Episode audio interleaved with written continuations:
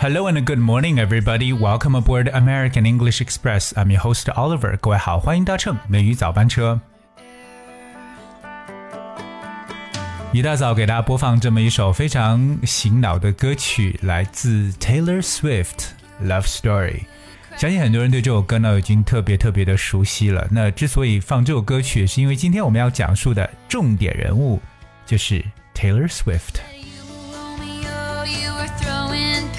Pebbles. I already know that Taylor Swift was born on December the 13th, uh, 1989, and she was actually born in Pennsylvania.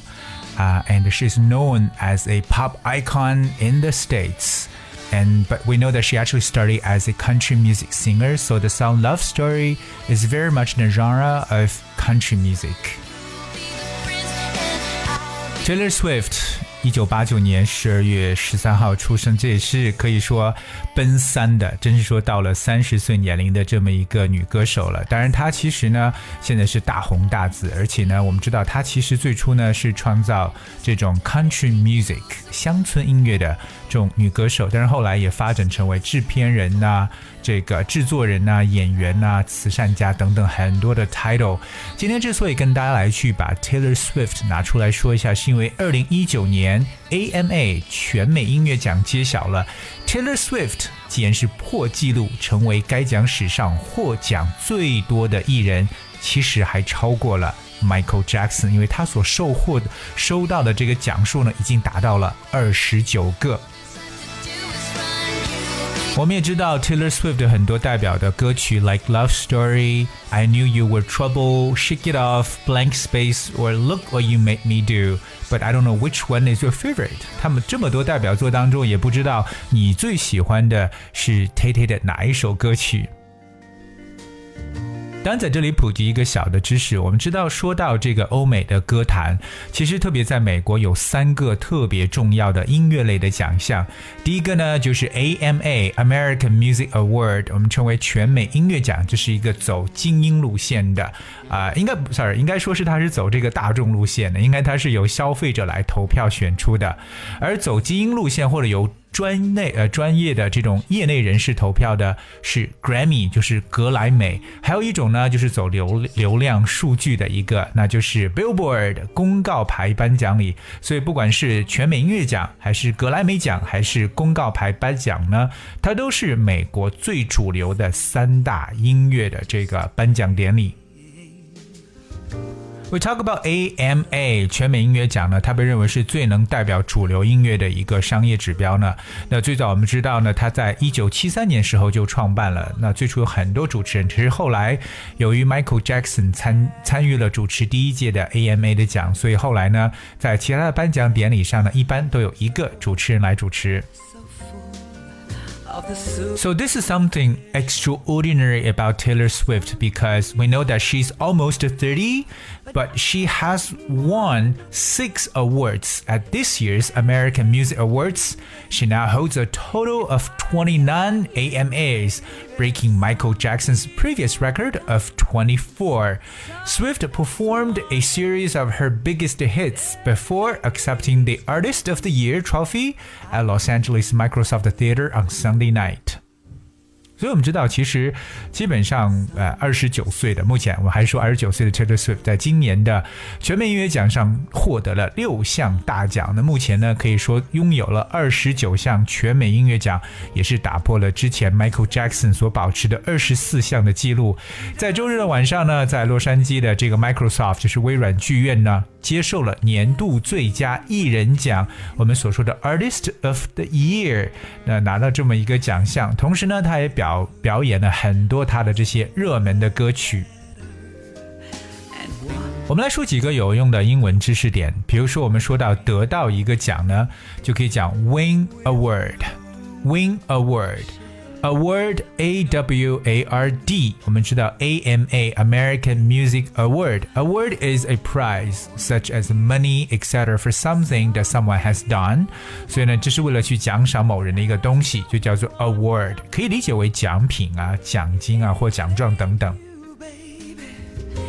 So we can like win the award or receive the award or get award，都是可能说赢得或得到某项奖项。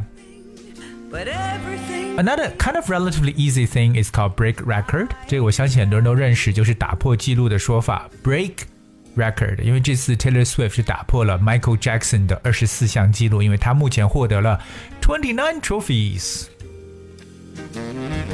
突然有一个特别好的一个词跟大家分享一下，这个词在之前的美语早班车节目当中跟大家一去不断的去提出啊，就是 hit hit，h i t hit，千万不要觉得 hit 它只是表示打的意思。Well, this word has multiple definitions. Well, in today's context, the word hit is a person or thing that is very popular。那这个词呢，其实在今天的这个语境当中呢，表示非常受欢迎的人或者或者一个事情。比如说风靡一时的音乐剧呢，就可以讲 a hit musical。如果说这部电影呢，哇，特别的受欢迎，我们就可以讲说 this movie is a hit。I got another example like her new series is a smash hit。她的新的一期的这个节目呢，或新系列的节目呢，极为成功，引起轰动。So something is a smash hit. Smash that's S M A S H. A smash hit，或者简简单单说 something is a hit，就表示什么东西特别的受欢迎，特别的成功。 Another thing we're going to talk about is a word called trophy. Well, trophy actually spells T R O P H Y. Trophy.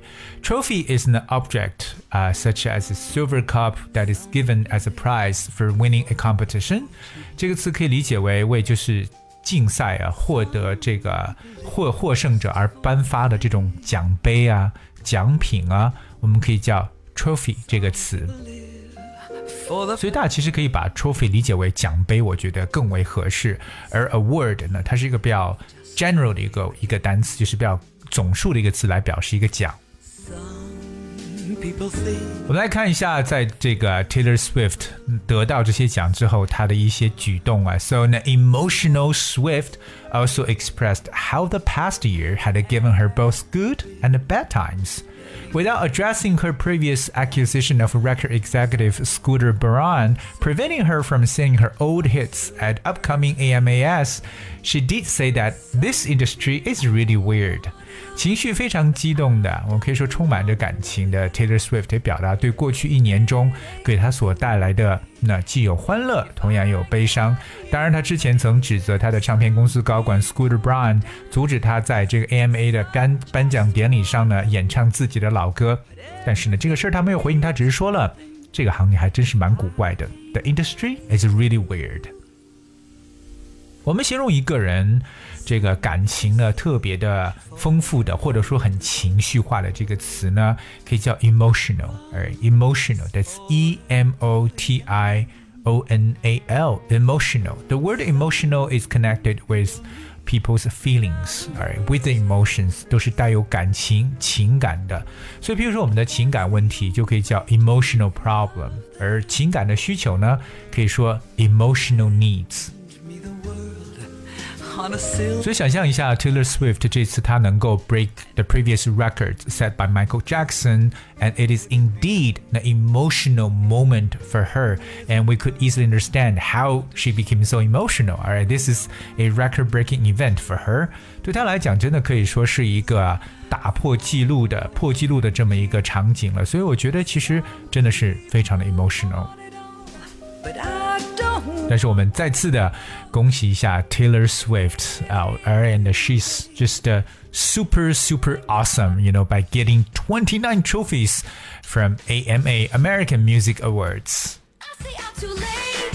所以这个消息可以说是对于 Taylor Swift 的粉丝，特别是铁杆粉丝啊，超级惊喜的一份礼物。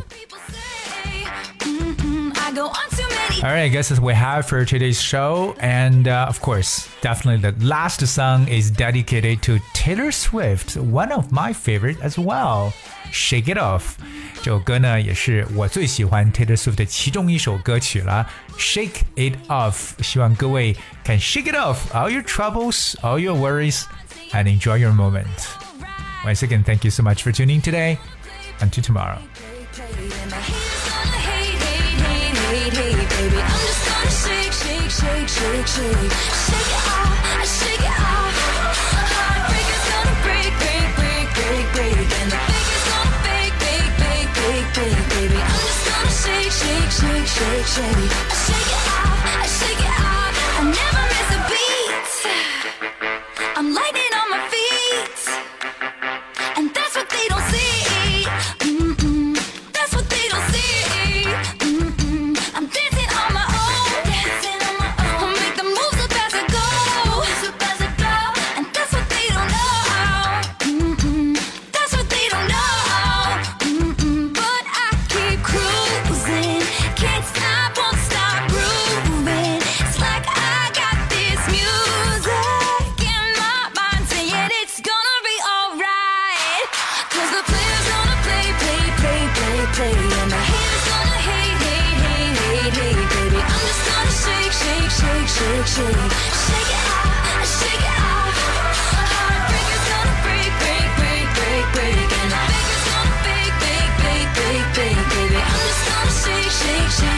shake. I shake it off, I shake it off.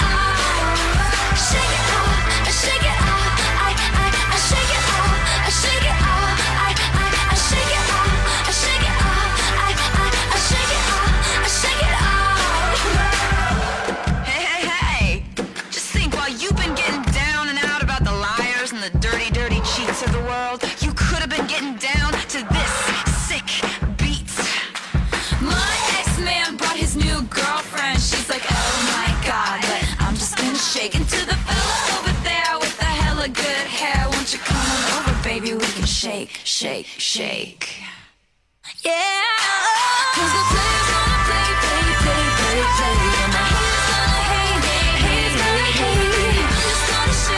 shake, shake, shake.